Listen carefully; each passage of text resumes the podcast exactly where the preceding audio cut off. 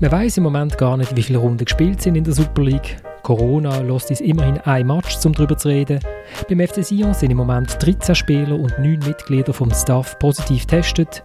Die wichtigsten Personen von der Schweizer Meisterschaft sind Kantonsärzte und wir fragen uns, ist der Peitim Kasami der Königstransfer vom FC Basel? Wieso haben Absteiger so häufig Probleme, sich in der unteren Liga wieder zurechtzufinden? Und kann man so eine Saison überhaupt zu Ende spielen? Damit herzlich willkommen bei der dritten Halbzeit im Fußball-Podcast von Tamedia. Mein Name ist Florian Ratz und ich habe eine großartige Runde, wie ich finde. Das erste Mal gibt jemand sein von vielen Hörerinnen und Hörern wild geforderten Comeback, der Kai Foser. Kai, hast du als Spieler einmal einen Fanclub gehabt? Hat es einmal Menschen gehabt mit Schildern, wo drauf gestanden ist, Kai, ich will dein Liebling oder vielleicht sogar Kai, ich will ein Kind mit dir? Ja, ich glaube, einen offiziellen Fanclub habe ich nicht gehabt, aber äh, logischerweise hat es Fans gegeben, die im Stadion mit äh, Plakat gekommen sind und das Liebling von mir haben wollen. Also vor allem beim FC Basel ist das der Fall gewesen. Mit uns aber die Fanclub, wo du jetzt beim Podcast hast, ist also mindestens so groß wie zu deinen Aktivzeiten. Es haben auch mehrere Berner geschrieben, die sich äh, Sorgen gemacht haben, weil sie die gar noch nie gesehen haben in der Stadt. Wo bist du eigentlich so unterwegs? Ja, ich bin äh, nicht so viel unterwegs. Eben, ich war zuerst noch in Isolation, gewesen, also habe das Virus verwünscht und ähm, ja, jetzt bin ich meistens in Freiburg gewesen, am Studieren oder dann halt jetzt äh, die und äh, ja, gehe nicht viel raus, bis jetzt. Dann ist der Thomas Schifferle zugeschaltet. Thomas, der David hat mir geschrieben, er stelle sich die immer so wie der Oberbösewicht Blofeld von James Bond mit dem Büsi vor während der Aufnahme. Äh, hast, hast du ein Büsi im Moment auf dem Schoß oder du streicheln, während du deine Fiesheiten in den Äther rauslässt? Nein, ich bin links und rechts umzingelt. Äh wenn man so kann sagen, von diesen zwei. Aber ich bin ein ganz liebenswerter, liebenswürdiger, ganz anständiger Mensch. Also eine, er muss mich also nicht mit bösen äh, Gesichtszügen vorstellen. Und schließlich ist der Samuel Burgner bei uns. Samuel, du triffst danach von unseren Hörern immer noch recht zielstrebig. Äh, der Lorenz hat mir zum Beispiel geschrieben, wieso jemand bei uns mitredet, der Zitat null Verständnis für die Clubs und deren soziale Bedeutung aufbringen kann. Aber ich glaube, das stimmt ja gar nicht, oder? Samuel, du bist ja schon mit Herzblut beim FC Sion dabei, zumindest. ja, mindestens hat man mir ja sieben Jahre lang vorgeworfen, ich habe, äh, ein Mandat beim FC Sion, dass ich mich so für die äh, Interessen vom Club einsetze und äh, da ja immer wieder also ein die soziokulturelle Bedeutung gerade für eine Randregion wie Wallis äh, erwähnt habe und darum finde ich den Vorwurf jetzt doch ein bisschen fragwürdig. Äh, sieben Jahre, aber nicht bei uns im Podcast, oder? Nein, so sieben Jahre in Zürich.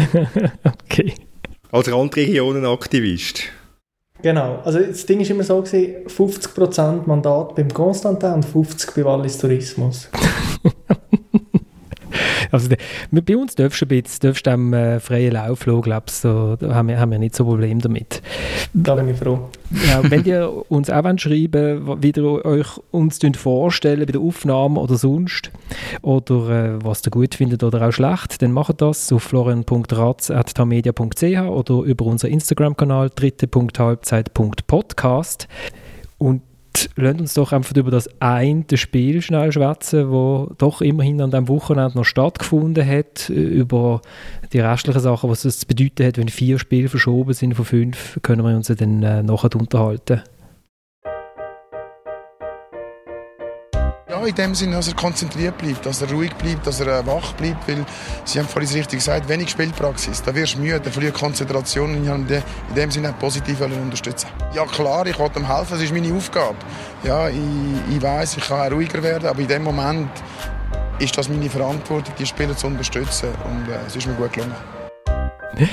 Der Giriakos Forza über das Derby von Peitim Kasami beim FC Basel gegen St. Gallen und äh, also erst tut sich da selber loben. Also wahrscheinlich hat er das Goal so ein bisschen wie auf der Playstation mitgeschossen vom Peiti. Man hat, man den Namen immer wieder gehört, über das Feld hallen, weil man das halt so gut hört. Ja, Samuel, bist du, bist du jetzt äh, schon begeistert äh, FCB-Anhänger dank dem Kasami? Äh, so schlimm ist es noch nicht, aber äh, es freut mich als erstes Mal, dass man bei Team Kasami noch in der Schweiz sieht, Fußball spielen. Ähm, es freut mich, dass der Einfluss von Geriakos Forza so groß ist. Ähm, und ich finde schon, dass man in dem Match gegen St. Gallen einfach sofort gesehen hat, dass es einen Unterschied in der Qualität gibt. Ähm, der FC St. Gallen holt drei, vier äh, neue, junge Stürmer, die jetzt genau eben das Goal nicht treffen. Und dann kommt der Beitim Kasami, der einfach äh, einen Unterschied darstellt in der Qualität und der tüpft halt. Also, man hat sehr schnell gesehen, was eben Qualität kann uns machen kann. Aber ich glaube, also bis zu dem Goal an ist nicht ein wahnsinniger Match von Peit im Kasami. Wenn ich zumindest mal auch meine Kollegen aus Basel darf glauben, die da Noten gemacht haben und geschrieben haben, äh, lange hat man das Gefühl, dass einer mit einer Kawasami-Maske unterwegs, während der echte Neuzugang nicht auf dem Feld steht. So wenig will ihm mit dem Ball gelingen deckt sich jetzt nicht ganz, deckt dich jetzt nicht ganz gleich mit deiner äh, Beobachtung. Nein, ich beziehe mich ja sehr stark auf das Goal. Ich habe ebenfalls aus St. Gallen oder aus dem Raum St. Gallen während dem Match ein SMS gekriegt, wo sich so ein bisschen lustig gemacht hat über den Beitim Kasami und seine Performance in dem Match. Ähm, aber schlussendlich hat er ja nachher getüpft und das ist so ein bisschen der Unterschied, den ich anspreche im Vergleich mit den Stürmern vom FC St. Gallen. Ja, es ist halt das grosse Problem beim FC St. Gallen. Äh, wenn, wenn du Statistiken anschaust, schon letzt, also am Samstag vor einer Woche in Lugano, wo sie ein deutliches Plus hatten an Goalschüssen, ein deutliches Plus an Ballbesitz. Gestern haben sie ein deutliches Plus an Goalschüsse, deutliches Plus an Ballbesitz, aber sie sind schon extrem ineffizient. Und was halt dann, was halt dann eben das andere ist, äh, sie machen zwei, drei Fehler, extreme Fehler in der Defensive und die werden äh, im Moment sehr, sehr schnell bestraft.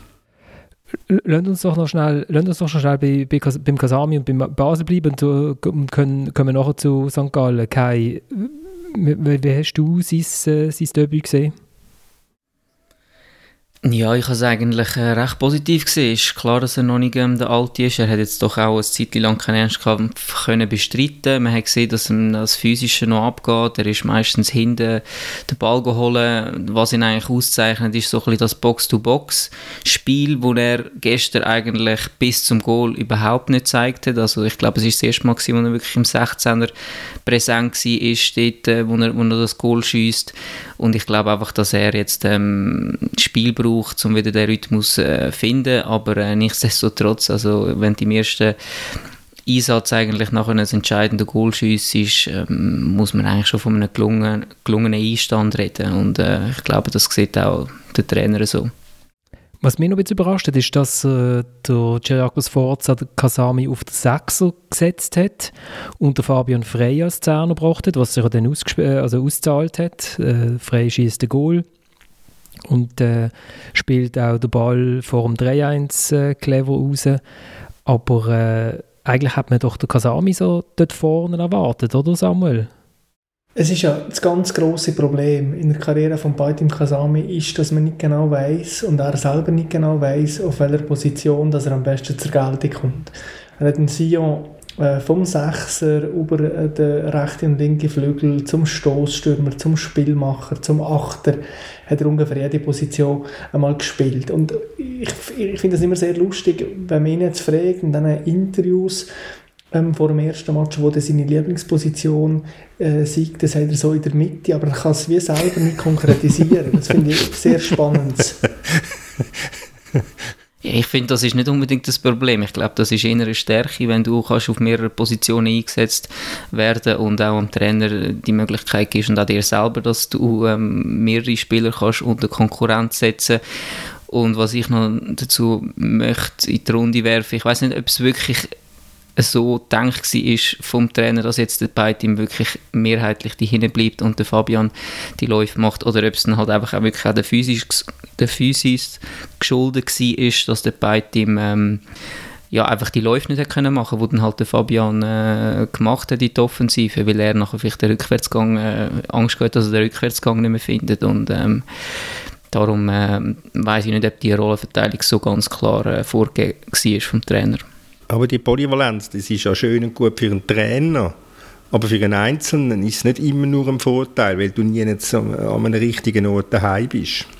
Ja, das, das stimmt. Also wenn, jede, wenn jedes Spiel auf einer anderen Position spielst und nie so richtig die Automatismen bekommst, dann kann das ein Nachteil sein. Aber ich glaube, irgendwo durch, äh, wenn du einem Trainer kannst die Möglichkeit geben, dass er sich dort hinten einsetzt oder vorne, ist das für dich eigentlich ein Vorteil, weil du hast größere Chancen, dass du überhaupt von Anfang an spielst. Weil wenn du nur eine Position kannst spielen, wenn du jetzt wenn jetzt ein Beidin Kasami nur auf dem 10 kann spielen und er hat einen Matthias Delgado in der Mannschaft, der Captain ist, wo zum Beispiel wo dann überragend ist, dann wird er einfach nie zum Einsatz kommen, oder? Und das ist dann schon ein riesen Vorteil, wenn du nachher vielleicht auch, auf dem 6 Spieler oder mal auf dem Flügel eingesetzt kannst werden. Und äh, darum sehe ich das eigentlich positiv. Wobei aber, dass man in der Schweiz ja zuerst mal jemanden noch finden muss, wo der dem Beidin Kasami den Platz wird wegnehmen ja, jetzt gerade auch ein Samuel, Samuel Campo ist vielleicht auf dem, ja, der kann jetzt halt nur Zehner spielen und wenn du Samuel Campo spielen lassen wo sicher auch seine grossen Qualitäten hat und vielleicht noch ein andere Qualitäten als der Beidteam, ist das natürlich super, wenn du auch beide zusammen kannst spielen lassen und nicht einen muss spielen lassen und den anderen musst draussen lassen. Und ich sehe das, äh, wie gesagt, als einen positiven Faktor, weil ich finde, er kann beide Positionen gut spielen. Er ist für mich ein klassischer Achter. Er ist weder für mich ein Zehner noch ein Sechser. Ich finde genau, dort ist seine Stärke, wenn er kann die Box-to-Box-Läufe machen kann. Das heisst, ähm, wenn er hinten kann Ball holen, Ball verteilen, aber auch defensiv äh, arbeitet und nachher so aus der Defensive raus die Läufe machen in, in gegnerischen 16erinnen und dort für Über Überraschungsmoment äh, sorgen. Oder? Und wenn er auf dem 10 ist, dann kann er die Überraschung nicht, äh, nicht so zur Geltung bringen, weil er dann vielleicht auch vom 6er von, von der gegnerischen Mannschaft deckt wird oder sogar von einem Innenverteidiger dann äh, schnell abgefangen wird. Aber wenn er eben die, die Läufe von hinten raus kann machen kann, dann fühlt sich niemand verantwortlich und dann ist er auf eine steht, wie man das im Goal sieht. Es ist niemand bei ihm gestanden. Er hat äh, gesehen, dass er da kann Überzahl schaffen im 16er. Ist, ist von tief gekommen und hat sie nachher reingehauen. Es ist gerade lustig, jetzt hast du gerade das, hast gerade das äh, mir aus dem Mund genommen, was ich wollte sagen vorher. Oder? Er ist weder ein Sechser noch ein Zehner, sondern genau der, der Schnittpunkt. Er ist der Achter. Aber, aber schön ist ja beim Kasami, äh, was für ein Wandel das er eigentlich durchmacht. Also zumindest jetzt mal in unserer Runde, dass er nicht mehr der, der Wandervogel ist, sondern dass er erstaunlicherweise drei Jahre im Wallis ausgehalten hat und sesshaft geworden ist und, und ein gewisses Standing entwickelt hat, wo er zumindest in der Schweiz einmal seine, seine ganze Karriere nie gehabt hat. Also jetzt ist er plötzlich ein, ein ja, stellt unser Grossmoderator schon die Frage, ob der Kasami äh, der Königstransfer ist vom, vom FC Basel. Wobei, da würde ich gerne intervenieren. Ähm, das mit dem Standing in der Schweiz, das hat sehr viel mit der Geschichte von Baitim Kasami zu tun. Der Baitim Kasami ist nie im Schweizer Fußball sozialisiert worden, wie es zum Beispiel Sherdan Shakiri oder Granit Xhaka beim FCB geworden sind. Der Baitim Kasami ist sehr früh ins Ausland, ist unbekannt gewesen und hat aber ähm, eben gleich wie der Shakiri und der Xhaka äh, sehr früh in der Premier League gespielt, aber das ist in der Schweiz wie so vorbei äh, gelaufen irgendwo. Und das ist zu Luzern gekommen, irgendwann mal zu Sion und hat eigentlich überhaupt keinen Status gehabt. Und ich weiß, dass ihn das sehr belastet hat, dass die Leute einfach das Gefühl haben, ja, jetzt kommt er mal einer und muss sich mal zuerst äh, ja, etwas verdienen hier in der Schweiz. Und dabei hat er schon äh, Premier League gespielt. Und das war immer so ein Konflikt bei ihm. Hat das vielleicht auch ausgestrahlt äh, innerhalb von der Mannschaft? Weil ich weiß Kai, du bist ja mal recht kritisch ihm gegenüber, als er noch bei Sion war, wo es auch darum gegangen ist, wechselt er mal zu einem anderen Club. Du hast gefunden, es ist als, als Typ in einer Mannschaft ist auch nicht so einfach. Äh, vielleicht hat er jetzt hier auch ein bisschen Wandlung durchgemacht könnte man sich noch vorstellen. Du sagst es richtig, ja. Ja, ich finde, er hat einen grossen Wandel durchgemacht, weil die Kritik hat sich bei mir bezogen auf, ähm, auf Beobachtungen von Spielen, auch wo ich, ähm, wo ich gemacht habe, wo er dann halt relativ schnell hässig geworden ist mit seinen Mitspielern. Vielleicht irgendwie, wo du das Gefühl gehabt ja, eben, ich habe bei besseren Clubs gespielt, das so ist mir so, das so übergekommen. Ich kann nicht äh, sagen, dass es wirklich so war. Und dann vielleicht der Mitspieler das Gefühl gehabt hey, äh, ihnen das Gefühl gegeben hat, dass sie vielleicht äh, ja, nicht seinen Ansprüchen genügen. Aber ich glaube, er hat eine, äh, eine extreme Entwicklung durchgemacht. Er ist mir sehr bodenständig äh, jetzt übergekommen, im, im letzten Jahr sehr, sehr demütig und ähm, hat da wirklich eine Leaderrolle übernommen. Und das ist eine, das ist eine Entwicklung, wo, wo ein Spieler einfach äh, muss irgendeine durchmachen, vor allem wenn er von grossen Clubs ähm, im Ausland in die Schweiz zurückkommt dass er da wieder völlig demütig wird und hart schafft und versucht, Mitspieler aufzubauen und nicht sie die ganze Zeit ähm, kritisieren für Fehler, weil dann hadert man selber nachher und, und, und äh, macht dann selber einen Fehler und denkt dann für sich vielleicht, ja, jetzt, jetzt habe ich auch einen Fehler gemacht, ja, lässt sich irgendwie so abziehen durch das Negative. Und ich finde, da hat er eine grosse Entwicklung durchgemacht und hat das äh, hat sich auch der Leistung wieder gespiegelt ist er nicht ein, ein Suchender gewesen, sein, sein sehr lange Leben lang, bis er, äh, bis er einmal bei Sion sesshaft wurde. Ich meine, ich habe jetzt die letzten, die letzten fünf Minuten habe ich, habe ich verwendet, um mal seine Transferkarriere anzuschauen. Ich meine, das ist, er hat, er hat es einfach nie jetzt richtig ausgehalten. Also möglich, ich weiß, ich, ich, ich, ich, ich kenne ihn nicht. Ich, ich sehe nur einfach, wenn, wenn so viele Club wechselst, hast du irgendetwas wo, wo dich beschäftigt, bist nicht zufrieden, fühlst dich nicht wohl, aber das, äh, ja, das Hin und Her, das er hat, in die, Schweiz, in die Schweiz zurück, auf England, dann wieder auf, Ita auf, auf, auf, Italien und ich weiß nicht wohin, überall und auf Griechenland, dann wieder auf England, dann mal wieder in die Schweiz. Das zeigt, also irgendwo, äh, irgendwie auch mit sich selber ein Problem gehabt hat. Ja, definitiv irgendein Problem muss rum sein. Vielleicht ist es auch wirklich der Anspruch an sich selber gewesen, dass er vielleicht dann manchmal das Gefühl hat, er, er ist zu gut für die Mannschaft, zu gut für den Club, aber das ist alles hypothetisch, das kann ich nicht sagen. Ich kenne ihn da wirklich zu wenig gut. Aber was man wirklich muss sagen ist, dass er halt, er ist halt auch noch jung war, er ist jung ins Ausland und irgendwo durch ist normal, dass man da muss einen reifen Prozess durchmachen und den hat er ähm, wirklich jetzt gemacht bei Sio und sehr ähm, eindrucksvoll auch, wie er nachher die Leaderrolle übernommen hat und jetzt auch beim FC Basel, wie er sich gerade einfügt und auch demütig ist und auch nachher, äh, wo er auf das Interview vom äh, auf, auf das Forza angesprochen wurde, äh, wie er das aufgefasst hat, dass er die ganze Zeit reinruft und so hat er das auch extrem angenommen und gesagt, eben, dass er ähm, dass er das schätzt und dass es auch normal ist, wenn er so lange gespielt hat, dass er irgendwie gewisse Inputs braucht und so und das zeigt für mich einen riesen reifen Prozess. Und, also was äh, wollte er sagen, dass nachschießt? Vor fünf Jahren hätte er das gesagt. Definitiv, definitiv hätte er das vielleicht vor fünf Jahren nicht das gleiche Interview gegeben und er hat auch schon bei SIO zum Teil durchblicken lassen, dass er vielleicht mit gewissen Sachen, vom, die der Trainer macht oder gewissen Entscheid am Anfang nicht einverstanden war. Oder? Und ich glaube, da hat, er einen, da hat er einen Lernprozess durchgemacht, definitiv. Ich würde gleich noch gerne etwas der Karriere sagen von Baitim Kasami. Ich meine, ähm, er hat es sich nicht einfach gemacht. Er hat bei Palermo gespielt, ein schwieriges Umfeld, er hat bei ähm, Olympiakos gespielt, hat er sehr gut gespielt zum Teil. Ähm, er hat bei Fulham gespielt in der Premier League. Also eine relativ eine gute Karriere gemacht bis jetzt für Schweizer Verhältnisse, auch, das, auch wenn das nicht so wirkt. Ähm, und ich finde, da müssen wir gerade so ein bisschen korrigieren. Und es ist interessant, es gibt beim Baitim Kasami ein Phänomen, das sich immer wieder gezeigt hat in der Sion-Zeit, nämlich, dass er sich permanent als Individuum ähm, betrachtet. Er betrachtet sich als Einzelspieler und nicht als Teil von einem Team. Das haben wir oft gesehen, wenn er nach äh, Niederlagen äh, Tweets hat abgesetzt mit seinem Goal, das er geschossen hat. Ich erinnere mich an ein Spiel gegen IB, das überragend war, wo er drei Goal geschossen hat, aber Sion 4-3 verloren hat. Und der Beitim hat sich dann gleich äh, nachher auf Social Media für die Goal abgefeiert. Und es hat am Ende von der letzten Saison einen Tweet von ihm oder einen, Social, äh, einen Instagram-Post, wo er geschrieben hat, I want to help the team. Ähm, und es ist nicht so, dass er geschrieben hat, wir als Team wollen der äh, Klassenerhalt schaffen, sondern ich will am Team helfen. Also ich komme von uns hinein. Und das hat natürlich so der Wunsch nach Distanzierung ähm, hat immer so ein bisschen damit zu tun gehabt, äh, Abgrenzung. Ihm ist so ein bisschen darum gegangen, er hat mal gesagt, I'm too good for this shit. Also hat der, der mit Sion gemeint. Ähm, und meine grosse Hoffnung ist, dass er in Basel sich mehr kann identifizieren kann, weil das Team einfach auf einem höheren Level ist, weil der Club äh, einen völlig anderen Status hat und er sich dadurch das irgendwie kann adaptieren kann. Aber das Zitat jetzt, äh, ich will dem Team helfen, das würde ich jetzt ganz anders, kann ich auch ganz anders interpretieren. Ich bin bereit, für die Mannschaft da zu sein.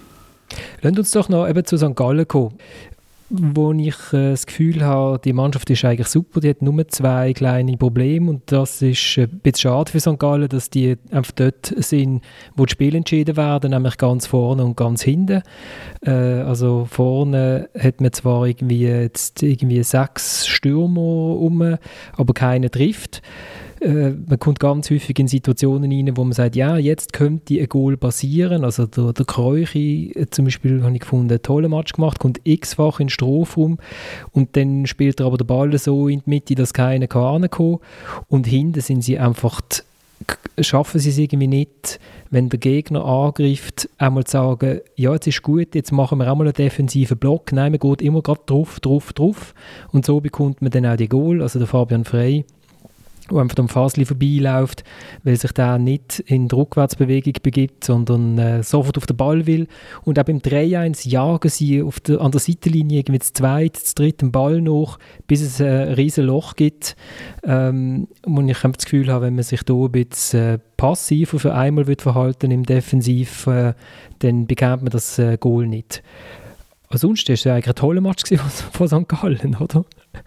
Ja, das hast du, das hast du recht, aber es ist natürlich halt, ja, wie soll ich sagen, wie sagen wir dem DNA von, von, von, de, von dieser Mannschaft, von dem Trainer, dass man halt so spielt und das in, und das in Kauf nimmt, eben gerade einige Fehler wie jetzt vor dem zweiten Goal.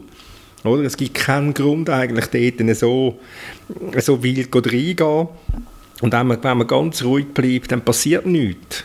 Oder? Wenn man eine, eine, eine Sekunde defensiver denkt. Aber das ist, das ist der FC St. Gallen und das ist, das, das ist der FC St. Gallen, wo, wo äh, sehr vielen Leuten letzte Saison Freude gemacht hat. Und dass sie jetzt halt auf dem Weg weitergehen, finde ich, find ich gut, finde ich mutig. Es, ist ein, es passt zu dem St. Gallen Weg äh, möglicherweise, wenn sie jetzt noch drei, vier Mal auf die gleiche Art verlieren, wird auch vielleicht auch der Peter Zeidler einmal ein bisschen vorsichtiger sein in seiner Ansprache. Aber sie, sie gehen diesen Weg weiter und das finde ich das finde find ich gut und, und irgendwann wird, das, äh, wird sich das auszahlen, ganz bestimmt. Man weiß ja beim Zeitler nie so genau, kann er nicht flexibler sein oder will er nicht flexibler sein. Das zieht sich so ein bisschen durch die Karriere, dass er irgendwo mit dem äh, offensiven, äh, aktiven Spielsystem einfach irgendwann äh, durchschaubar wird, so ein bisschen an Grenzen stößt und dann stellt sich ja die Frage, äh, kann er auch etwas entgegensetzen, eine gewisse Flexibilität. Und ich finde, das wird in den nächsten Wochen, sofern er gespielt wird, sehr interessant sein zu beobachten.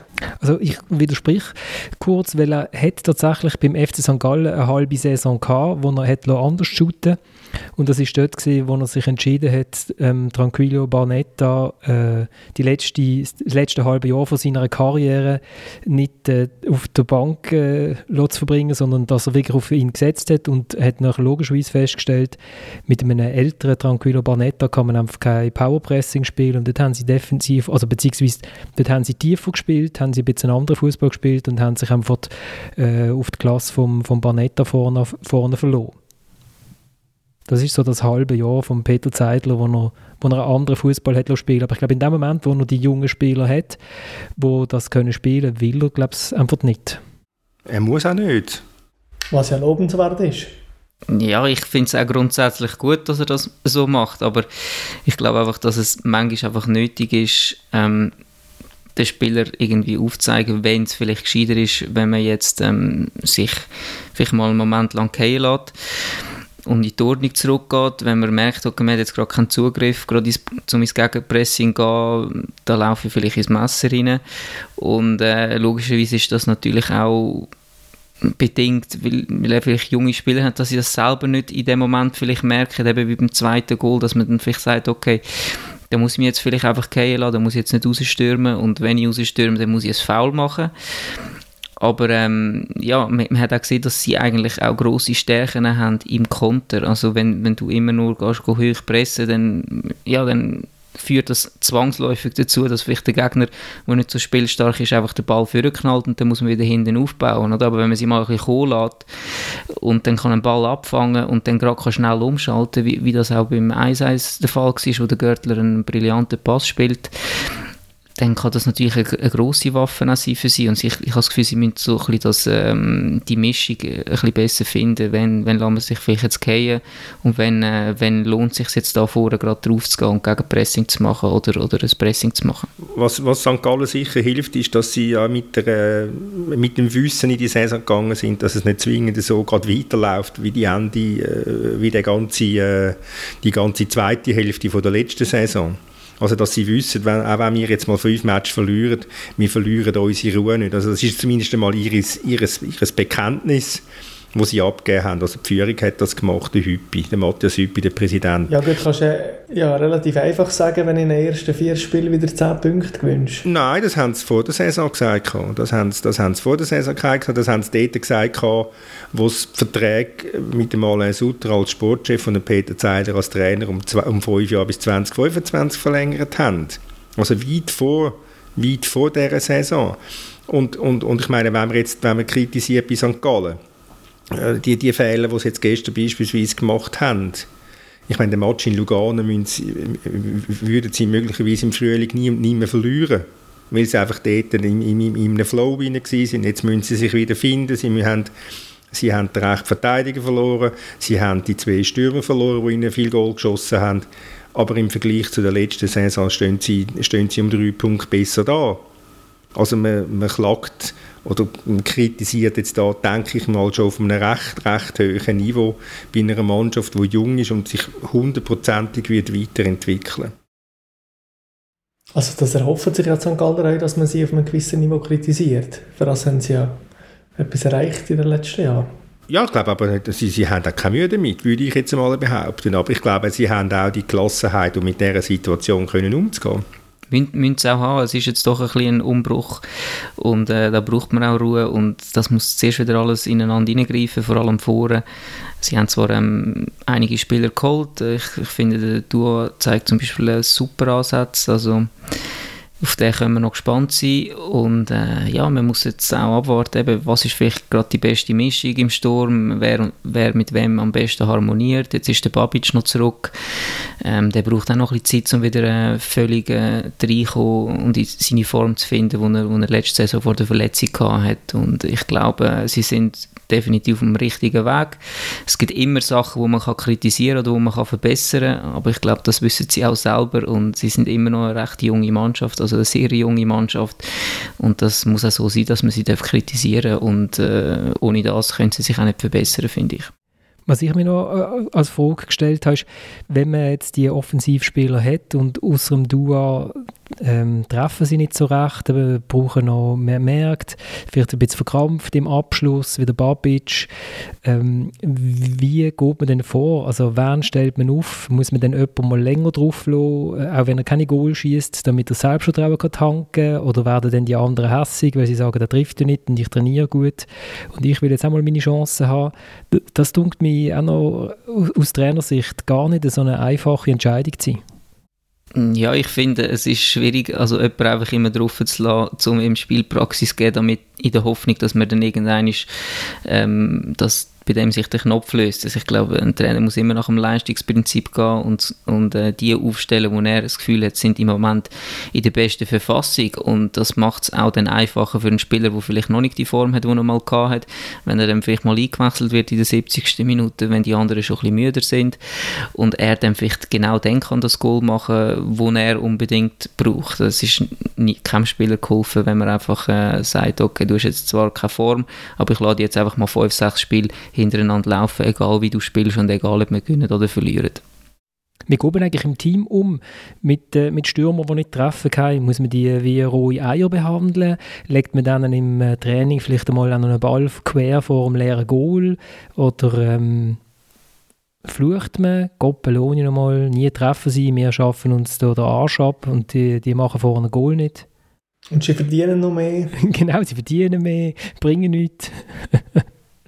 ich glaube, wichtig ist, dass man einem Stürmer, der in so einer Situation ist, ähm, ja, das Vertrauen gibt und ihm auch Mut zuredet, dass es, dass es irgendwann besser kommt, solange er hart arbeitet und solange er weiter an sich schafft. Und wenn man sieht im Training, dass ein Stürmer, der jetzt vielleicht eine, eine, schlechte Phase hat oder beziehungsweise länger kein Goal mehr gemacht hat, dass der dann halt nach dem Training jedes Mal länger bleibt und Abschluss übt und, und so die Automatismen sich auch im Training irgendwie wieder ein bisschen holt, dann äh, ist das für den Trainer gut zu sehen und auch für die Mitspieler und dann gibt es eigentlich keine Zweifel daran, dass er irgendwann äh, wieder wird treffen, auch wenn es vielleicht ein, äh, ein einfaches Goal ist und einfach den Fuß herheben. Aber ähm, ja, die einfachen Goals sind manchmal auch nicht so einfach, wie man auch gesehen hat bei Aarau. Ich weiß nicht, ob das, ob die Chance gesehen habt, die da vergeben worden ist. Haben gesehen? Ja, es ist äh, relativ hoch. Ja. Eben, ja.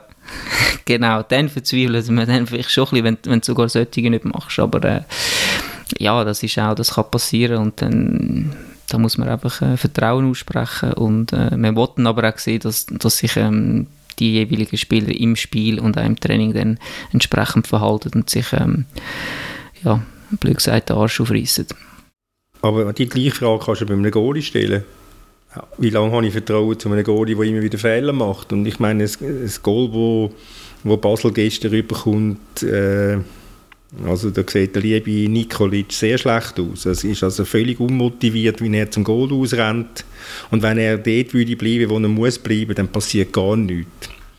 Natürlich macht es der Dua nachher sehr schön, das muss ich sagen. Und er hat auch das Glück, dass der Böhle noch ein bisschen hölpelt und über das Bein vom, vom Irrtum vorbehaltenen Wanderwerf ins Goal geht. Also er macht er macht sehr gut, das muss ich sagen. Und das sind ja Zeichen, dass, was der Kai vorher gesagt hat, da wird noch einiges kommen von dem, äh, von dem Stürmer. Aber gleich nochmal wegen dem Goalie. Also das sind die gleichen Fragen, die, die du stellen kannst. Wie lange habe ich Vertrauen zu einem Goalie? Definitiv, ja. Und da kommt dann vielleicht auch das Psychologische ins Spiel und vielleicht muss man dann halt einmal mit einem Spieler, ähm, einem Spieler psychologische Unterstützung ähm, ähm, anbieten oder, oder ihm vielleicht, äh, ja, weil das kann ein Trainer nicht mit jedem einzelnen Spieler machen, ihm äh, die ganze Zeit Mut zureden, weil schlussendlich muss er auch dann irgendwann mal Entscheidungen treffen, wenn er das Gefühl hat, ja, das, das kommt nicht besser. Und ich glaube einfach, dass man da sehr vieles halt auch im psychologischen Bereich kann machen und ich finde, dass das nicht unbedingt jetzt immer vom Trainer muss auskommen und dass da vielleicht die Spieler zum Teil mit Eigenverantwortung haben oder, oder Trainer an die appellieren, dass sie sich vielleicht auch mal mit dem äh, psychologischen Aspekt anfangen auseinandersetzen und vielleicht durch das dann können, ähm, sich weiterentwickeln, wenn sie wirklich die Hilfe mal suchen oder in Anspruch nehmen. Also jetzt haben wir es geschafft, eine halbe Stunde über ein Spiel zu reden. Wenn zu gutem Glück ist nicht mehr geschüttet worden. oder? Ich habe gerade gedacht, der Kai gibt mir gerade die, die große Chance, um äh, noch auf einen Hörwunsch einzugehen. Das andere haben wir nämlich gerade geschrieben, ähm, da ja in der Super League nicht geschüttet wird, ob wir nicht ein bisschen mehr über die Challenge League wollen reden äh, äh, ein völlig uneigennütziger Gruß aus Thun. Ich weiß nicht, warum das in Challenge League jetzt mehr interessiert als Super League. Äh, aber Kai, wenn du ja offensichtlich das Spiel geschaut hast, das war Thun gegen Aarau, schon am Freitag, oder? Ich habe ich ha nur ah, okay. Zusammenfassung äh, okay. geschaut. Ja. Also der, äh, der Spieler, der übers Goal äh, geschossen hat, also, also ich hätte es auch geschafft. Ich hätte es auch geschafft, ich hätte ihn auch drüber gemacht oder daneben, gibt es ganz offen zu. Äh, der hat auch so einen coolen Nachnamen, das ist mir aufgefallen, der hat zwei R am Anfang von seinem Nachnamen, Donat Rudani heißt er. Und der hat eigentlich sonst noch... Wärst du so hoch überhaupt? Ja, also das ist noch das Überraschende, oder? Mit meinen dünnen Stelzenbeinchen im Schnitt natürlich nicht, aber wenn es darauf angekommen ist, zum übers Gold schießen, habe ich es trotzdem geschafft, ja. der Donat Rudani findet sich auf der Webseite von der SFL irgendwie aus, aus was, wie weit weg ist er vom Goal, Kai? Ein Meter? Anderthalb? Ja, ja, so um das um zwei Meter und er schafft es irgendwie trotzdem noch drüber äh, zu schiessen und im Hintergrund siehst du den Gaschi, wie, es, wie er sofort die Hand verrührt und es nicht kann glauben und äh, ja, es war auch für mich unglaublich gewesen, dass er den nicht gemacht hat, aber das kann passieren, das passiert der Beste und äh, ja, ist natürlich schade, dass nachher eigentlich wegen dem wegen dem Fehlschuss das Spiel verlieren. Also nicht, nicht unmittelbar nur wegen dem, aber äh, ja, das hat natürlich das, das Spiel in eine andere Richtung gelenkt. Also mir hat auch das Gesicht vom Skelzen Gasch ist eigentlich für mich der Höhepunkt vom Replay.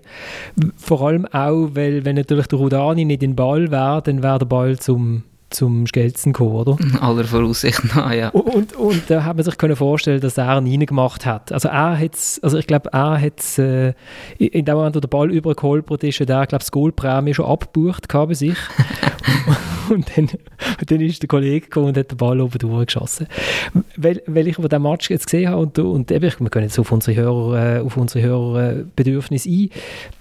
Mit Thun, es ist schon krass, also Aarau hat ähm, sicher die zweite Halbzeit in Unterzahl gespielt. Ich weiß nicht, wenn sie die gelb-rote Karte bekommen, noch in der ersten Halbzeit. Also Thun ist die Halbzeit, die ich gesehen habe, in Überzahl gesehen und man hat das echt nicht gesehen. Also Aarau hat das entweder super gespielt oder Thun hat das recht mies gespielt äh, über weite Strecken und mir ist da gerade, ich weiß nicht, haben ihr das mitbekommen, der Trainer von Norwich City, der Daniel Farke, der hat äh, probiert zu erklären, warum das es Norwich so schlecht läuft in der Championship oder einmal nicht super äh, nach dem Abstieg. Und der hat eine Geschichte hat, äh, ziemlich lange erklärt, und zwar in einer Geschichte, also wenn jetzt äh, ein junger Mann, wenn, äh, wenn die, die attraktivste junge Frau von seinem Städtchen kommt und sagt, hey, wenn wir am Freitag in, in Ausgang gehen, er hat sie, glaube ich, Julie genannt, dann äh, ist er total aufgeregt und begeistert und geht äh, noch zum Coiffeur und, äh, und kauft äh, Blumen und überlegt sich, wo man angeht und reserviert etwas und, und äh, legt sich richtig ins Zeug. Und wenn jetzt aber der gleiche Typ irgendwie schon hat, hat schon mit der, glaube ich, Kira Knightley hat er, hat er genommen, hat schon mit der Kira Knightley irgendwie etwas gehabt. Und dann kommt Julie, dann ist er vielleicht nicht mehr so aufgeregt und geht sich vielleicht nicht zu mir und sagt vielleicht sogar, ach komm, was, ich schaue daheim mit den Kollegen Fußball. Und er hat das so probiert zu erklären, warum das sein Team, wo in der Premier League eigentlich so, die haben ja eigentlich immer gut mitgehabt und einfach keine Punkte geholt, warum das die in der, in der Championship plötzlich einfach nicht, so, einfach nicht so überragend sind, weil halt einfach irgendetwas fehlt lange Geschichte, aber kannst du das, können wir das nachvollziehen? Ich habe eigentlich noch eine schöne Erklärung gefunden. Spannend, spannend. Gratul gratulieren ich, zu der Ich weiss nicht, ob das so eins zu eins kann auf den Fußball übertragen. Ich, ehrlich gesagt, ich habe es gefunden, ja, also vielleicht auf den Fußball habe ich es besser begriffen als auf Julie, ehrlich gesagt. Das ist der Julie gegenüber ein bisschen unfair, oder? Also. Grossartige Erklärung. Er würde hätte wahrscheinlich die ganze Energie würde in die Mannschaft investieren, würde in einige Erklärungen. Ja, aber, aber beim FC Thun haben wir schon ein bisschen das Gefühl, also ich habe dann, habe in diesen 11 gegen 10 zugeschaut und die sind dann immer den Ball noch und haben keinen Zugriff bekommen. Also sie haben am Schluss noch gewonnen, Thun hat eins noch gewonnen. Auch nicht gänzlich gestohlen und so. Aber da habe ich schon gedacht, ja, aber da fehlen jetzt schon ein paar Prozent, ehrlich gesagt. Ja, ich glaube, da geht es doch um einen Mangel an Reiz. Also wenn ich beim FC Thun spiele, was per se ja nicht das Beste los ist, ähm, und nachher absteigen und zu denen kehren, die nicht irgendwie noch doch einen Transfer äh, geschafft haben in die Super League oder sonst in eine höhere Liga, Untergang in die Challenge League tatsächlich muss angehen, äh, dann wird es schwierig. Weil ich meine, als FC Thun ähm, Spieler äh, setzt sich meine Reize ja schon immer so ein bisschen über die Gegner äh, zusammen, weil es relativ wenig Fans im Stadion hat, wenig äh, Ultras ähm, und so müssen wir so ein bisschen am, am Gegner aufrichten. Und die Gegner heißen jetzt leider Gottes Stade Lausanne und excuse Thomas Winterthur. Ja, Entschuldigung, äh, Winterthur ist Tabellenführer. Irgendwo, irgendwo fehlt mir natürlich irgendein Reiz, irgendein... Äh, irgendein Reiz fehlt. Aber mir. hast du nicht das Gefühl, dass es halt einfach ganz normale Entwicklung ist. Klar, das, das kann vielleicht stimmen, was du sagst, dass man, äh, dass man vielleicht frustriert ist, weil man im Gegensatz zu alten Teamkollegen keinen Platz in der Super League gefunden hat. Aber hast du das Gefühl, dass es einfach ist, man muss zuerst mal mit der Situation umgehen, man muss sich wieder mal an die neue Situation gewöhnen und, und, und, und auch den Frust von der letzten Saison verarbeiten. Ich meine, du hast ja keine, keine Sommerpause gehabt, um die Enttäuschung als ganzer Verein zu verarbeiten, dass du abgestiegen bist nach, ich weiß nicht wie viele Jahren. Also brauchst du einfach auch ein bisschen Zeit, um dich an die neue Umgebung anzugewöhnen. Und ich meine, sie haben, sie haben jetzt eine Korrektur, also die Korrektur hat der Marc Schneider mit seinem Rücktritt eingeleitet und jetzt haben sie mit dem neuen Trainer äh, nicht sensationellen Fußball gespielt, aber sie haben drei von vier Matches gewonnen und sind jetzt plötzlich, äh, sind jetzt plötzlich ganz weit oben. Also weißt, man braucht halt vielleicht auch einfach ein bisschen Zeit, um sich an ein Umfeld anzupassen. Und ich traue das, ganz ehrlich gesagt, ich traue das dem FC Thun auch zu. Das sehe ich genau gleich wie du, Thomas. Was einfach noch dazu kommt, ist auch meiner Meinung nach, dass bei Thun nicht das klare Ziel da ist, ähm, wieder aufzusteigen, beziehungsweise dass niemand wirklich damit rechnet, dass man sofort wieder aufsteigt. Und ich glaube einfach, das ist auch extrem wichtig, dass man dann halt in so einer Situation einfach ein klares Ziel hat. Und es kann ja eigentlich spannender sein, das Ziel haben, aufzusteigen, als Ziel haben, nicht abzusteigen. Und eigentlich um den Abstieg mitspielen und fast jedes Spiel verlieren oder mit Ach und Krach vielleicht mal ein Unentschieden holen oder mal einen Sieg holen und dann verliert man wieder dreimal. Also es kann ja eigentlich motivierender sein, wenn du ein Ziel hast, hey, wir wollen Erste werden, wir wollen aufsteigen, als wir wollen nicht absteigen. Das ist eigentlich ein negatives Ziel. Und ich glaube einfach, das Ziel fehlt ihnen oder die Überzeugung fehlt ihnen, dass sie das unmittelbar gerade können schaffen und vielleicht auch die finanziellen Mittel oder ja, das, man hat nicht das Gefühl, dass sie unbedingt jetzt ähm, überzeugt sind, dass sie gerade wieder können aufsteigen und auch mühen gerade wieder aufsteigen. Es ist eher so, ja, jetzt schauen wir mal, jetzt müssen wir mit der Situation umgehen und ja, und das, das habe ich, das habe ich halt gespürt bei, bei, beim FCZ, wo wir in der Challenge League sind. Wir haben ganz genau gewusst, wir müssen aufsteigen, wir wollen aufsteigen und wir werden auch aufsteigen. Und das ist für mich eine bessere Saison gewesen, eine coolere Saison, als irgendwie mit GC 7 zu werden. Aber du hast natürlich einen Unterschied. Meine, die Mannschaft dort beim FCZ, die ist zusammengeblieben. Oder? Und, und dort, sind, dort, dort, dort, hat man noch zwei, drei, dort hat man noch zwei, drei Transfer gemacht für erfahrene Spieler. Also beispielsweise also Irrtum vorbehalten der, der Vanins als Goalie. Ähm, und, und, und, und dort ist kein Rappen gespart worden. Dort hat man wirklich das Bekenntnis ausgegeben. Bei Thun ist natürlich halt einfach die Mannschaft ist ein bisschen auseinandergefallen. Und man hat nicht die finanziellen Mittel, um gerade entsprechende äh, Transfer zu machen. Absolut. Oder? Ja, also wenn ich als FC Thun äh, Anfangs Saison verkünde, also ich will aufsteigen, das hat eher mit Realitätsverzerrung zu tun, als mit äh, einem Motivationsspruch. Verkünden muss es nicht öffentlich, aber es muss klar sein innerhalb von der Mannschaft, dass das irgendwie das Ziel muss sein, dass man dort oben mitspielt und das kann ja einem eine Motivationsspritze geben. Hey, und dann denkt man vielleicht, hey, wir können ja gerade wieder aufsteigen. Stell dir mal vor, wir steigen auf. Stell dir mal vor, wir steigen auf und niemand denkt, wir steigen auf. Stell dir mal vor, wir werden Erste oder wir werden Zweite. Vaduz hat auch nicht das Ziel herausgegeben, dass sie aufsteigen wollen. Vaduz hat auch niemand auf dem Zettel gehabt, aber trotzdem haben sie innerhalb von, der, von dieser Mannschaft einen, einen Willen und eine Mentalität entwickelt und haben es dann trotzdem geschafft. Ich kann mir vorstellen, dass das dort ein bisschen fehlt, der Glaube an dran, vielleicht auch als unmöglich, auch wenn es vielleicht für alle unmöglich erscheint, aber der Glaube, dass, da etwas, dass man etwas kann erreichen kann, das realistisch ist. Es ist irgendwo durch in der Möglichkeit von jedem Club aufzusteigen. Das ist mir jetzt wirklich fast schon zu homopathisch. Homöopathisch, was? Das ist doch so. Also es geht im Sport darum, Erster zu werden. Es geht darum, zu gewinnen. Es geht darum, jedes Spiel zu gewinnen. Das ist überhaupt nicht homöopathisch. Du kannst nicht in die Saison reingehen als FC Thun, als Absteiger und sagen, ja, uns genügt es im Mittelfeld zu sein. Ich meine, die Spieler vom FC Thun sind sich an der Situation bewusst. Okay, wir sind dezimiert, wir sind geschwächt worden durch verschiedene Abgänge, wir haben die nicht kompensiert äh, durch andere Spiele, wir sind in einem neuen Umfeld, wir spielen ein neues Stadion, wir sind das nicht gewöhnt, wir brauchen Zeit, uns zu adaptieren. Ähm, und dass es dann äh, auch wenn man dann am Lagerfeuer in der Spielerkabine noch irgendwie äh, Parolen zusammen formuliert, bin ich nicht sicher, ob jeder Spieler in dem Moment schon so weit ist, dass er jetzt kann sagen kann, hey, wir wollen aufsteigen. Ich glaube, so etwas muss wachsen. Das ist bei Vaduz auch erst in der äh, Rückrunde dann, nach dem Lockdown sogar entstanden, das Gemeinschaftsgefühl, dass man will aufsteigen. Und ich glaube, Thun braucht die Zeit noch. Kommt noch dazu, dass jetzt bei der völligen Ungewissheit, was mit Corona passiert, der, der Aufstieg im kommenden Frühjahr möglicherweise ist noch so weit weg, gedanklich. Und ich glaube, das spielt auch eine Rolle. Schön, ein schönes Stichwort. Lasst uns doch noch schnell, uns doch noch schnell auf, äh, auf den nicht ganz ähm, äh, uninteressante Fakt äh, eingehen, dass von fünf Matches vier nicht stattgefunden haben an dem Wochenende in der höchsten Liga. Das, was wir bis jetzt gesehen haben, ist so, dass das Schutzkonzept eigentlich immer eingehalten ist worden, aber es wird die ganze Mannschaft in Quarantäne gestellt. Und ich meine, so ist ein Spielbetrieb nicht aufrecht zu, zu erhalten. Es muss einfach so sein, dass wenn jemand positiv getestet ist worden, das ist logisch, dass die Person in die Isolation geht, äh, dass aber alle anderen Mitspieler nicht in die Quarantäne müssen, dass die weiterspielen können. Das der Claudius Schäfer, der CEO von der Swiss Football League auf SRF.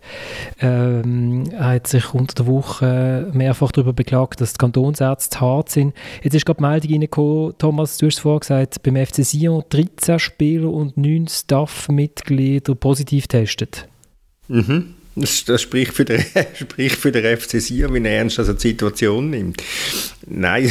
Nein, das ist ein Blödsinn, Thomas. Die sind jetzt eine ganze Woche in Quarantäne gewesen. Das haben wir im Netz so verfolgen jetzt, jetzt kommt schon, jetzt kommt schon, jetzt kommt schon das Walliser Konto. Das ist grossartig. Nein, lass mich jetzt gerade ausreden.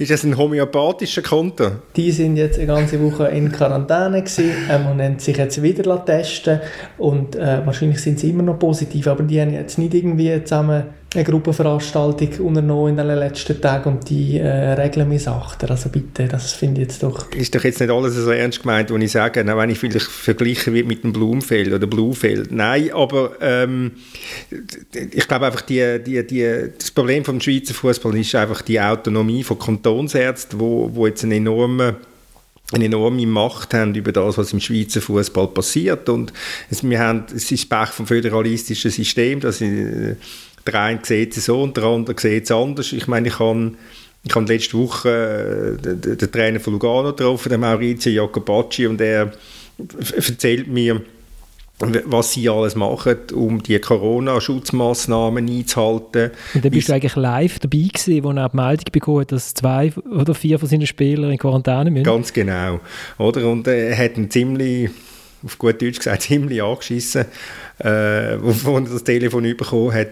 Aber er hat mich vorher wirklich und, und, ich glaube ihm das, dass sie, was sie alles unternehmen, damit man zumindest im Stadion einhält, einfach wenn sie zusammen sind, die Vorschriften einhalten, dass immer wieder jemand vom Verein kommt kontrollieren, haben die Spieler die Masken an, sind nicht zu viele Spieler in einer Kabine und, und, und, oder?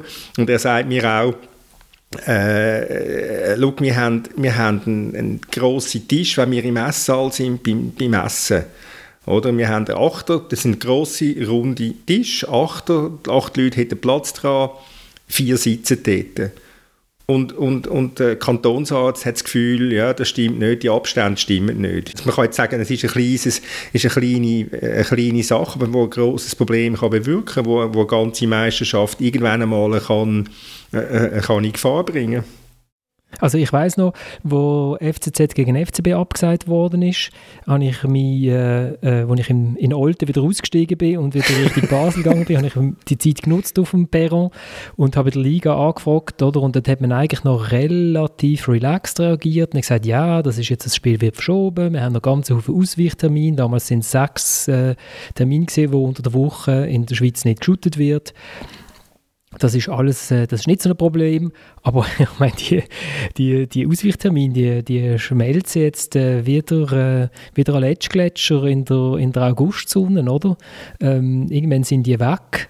Also in der Sonntagszeitung hast du noch von Smarties geredet am Kindergeburtstag. Ja, genau. Aber jetzt, ich denke, wenn wir jetzt schon, wir schon themamäßig schon so im Wallis äh, verhangen sind, ich habe auch äh, nachgefragt äh, beim äh, der äh, Chef der Kantonsärzte, das ist der Zugervertreter, der ist nicht im Büro gewesen, bis, ich weiß nicht, er Kurzferien hatte, wahrscheinlich hat er einfach zu viel zu tun gehabt. Aber der Thomas Steffen von Basel-Stadt, der sein Stellvertreter ist, hat mir zurückgeschrieben und ich habe auch bei der äh, Gesundheitsdirektorenkonferenz nachgefragt, wie es denn aussieht zu der Bereitschaft, so eine nationale Regelung zu machen, wie sie es eben in Österreich haben, wo man offensichtlich äh, irgendwie die Teams in so eine Halbquarantäne steckt, dass sie dürfen dann irgendwie, ich weiß nicht, ob die dann eingeschweißt werden, wenn sie aus dem Stadion gehen, aber die dürfen immer trainieren und an die Match gehen und äh, die, die Frage ist gar nicht, auf die ist gar nicht eingegangen worden, oder ob man das als realistisch erachtet. Also, da will sich noch niemand die Finger verbrennen, aber die Bereitschaft scheint jetzt nicht extrem zu sein. Und was mir einfach aufgefallen ist, Thomas Steffen hat geschrieben, es ist ja nicht so, dass immer die ganze Mannschaft in Quarantäne muss. Auch in Basel hat es einen Fall wo ein Spieler positiv war und dann sind einfach da in Isolation gegangen und der Rest vom Team nicht. Aber dort, wo sie das ganze Team in, in Quarantäne gesteckt haben, dort haben es halt mehrere ein, mindestens einstündige Trainings geben mit Körperkontakt mit, oder mit engem Körperkontakt. Und dann wird es natürlich schwierig. Also wie will man denn Kontaktsportart wie Fußball trainieren, wenn man unter der Woche nicht mehrere einstündige Trainings äh, durchführt? Es ist ja völlig klar, ich, ich weiß nicht mal, wie die Schutzkonzepte genau aussehen, ob man halt muss schauen, dass man mindestens drei Trainings pro Woche in, in verschiedenen Gruppen absolviert, von jeweils acht, neun Leuten. Ich weiß es wirklich nicht. Ähm, aber es ist klar, dass man da irgendwie muss vorwärts machen muss, wenn man den Spielbetrieb will aufrechterhalten dass man irgendwelche Regeln findet ähm, bezüglich Quarantäne. Äh, aber es ist natürlich unheuer schwierig. Also ich meine, wenn allein schon äh, der FCZ der, äh, Ende November ins Wallis reist und dreieinhalb Stunden im Bus sitzt und da hat es äh, per Zufall zwei Corona-Infizierte, ähm, dann längt es über die ganzen Aerosole wahrscheinlich nicht, wenn alle anderen äh, Masken anhaben. Also es ist so komplex, es ist so schwierig ähm, und ich finde, es braucht jetzt einfach äh, vom Bund vielleicht sogar klare Richtlinien für den Sport, für die Quarantäne, dass man sich an irgendetwas festhalten kann. Ja, ich denke in dieser Diskussion gab mir ein bisschen vergessen, dass es sich da um Menschen handelt, die auch äh, Gesundheit eigentlich gefördert ist. Also wenn die, die Zahlen so rasant steigen, ist es nicht möglich, oder praktisch nicht möglich, dass sich nicht mal einer irgendwie ansteckt und das vielleicht in die Mannschaft hineinträgt. Und wenn du da Kontaktsport hast und du verhaltest dich in deinem privaten Umfeld so, dass deine Chance oder dass die Möglichkeit relativ gering ist, dass du dich ansteckst und du steckst dich nachher vielleicht in einem Training an, bringst das nachher nach Hause, äh, deine Frau oder deine Kinder werden krank und also das finde ich einfach verantwortungslos in dem Moment, wo die Zahlen so rasant steigen und so hoch sind. Und darum finde ich, dass im Moment wir sicher ähm, wirklich den Fokus auf den Schutz, auf den Schutz, äh, auf den Schutz von der einzelnen Spieler, von der Mannschaft muss setzen und da jetzt wirklich nicht unbedingt ähm, angebracht ist, wenn man irgendwie sagt, okay, jetzt muss nur der in Quarantäne, der es hat, weil er hat niemanden anstecken Es gibt immer eine Ansteckungsgefahr. In der Dusche, ähm, im, Tra im Training selber. Äh, vielleicht sagen sie sich gleich hoch, geben sich vielleicht gleich mal die Hand oder reden mal ein bisschen näher zusammen ohne Maske. Ich finde einfach, die Regeln sind nicht so 100% immer einzuhalten und auch wenn sie es sind, es kann gleich passieren, dass man sich ansteckt und will ich verantwortlich sein oder will jemand verantwortlich sein, dass sich ein anderer ansteckt oder, oder dass ich jemand anders anstecke von meinem eigenen Umfeld, wo nachher vielleicht schwer daran erkrankt. Also ich finde einfach, so im Moment macht es überhaupt keinen Sinn, dass man den Spielbetrieb aufre aufrechterhalten, weil einfach Gesundheit ist wichtiger, als jetzt, dass die Spiele äh, durchgeführt werden, meiner Meinung nach. Okay, Kai Foser plädiert für den Abbruch oder für den Unterbruch. Das finde ich jetzt schon sehr interessant. Also auch berechtigt.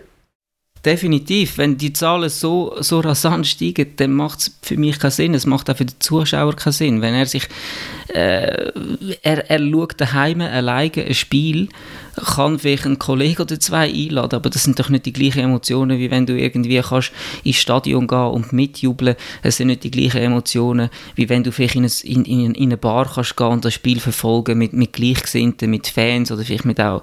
Äh, das, also erstens mal ist die Emotion vom Fußball nicht mehr so da. Also ich weiß nicht, wie ihr das seht. Also ich weiß nicht, was ihr noch für Emotionen habt, wenn ihr im Moment einen Match schaut.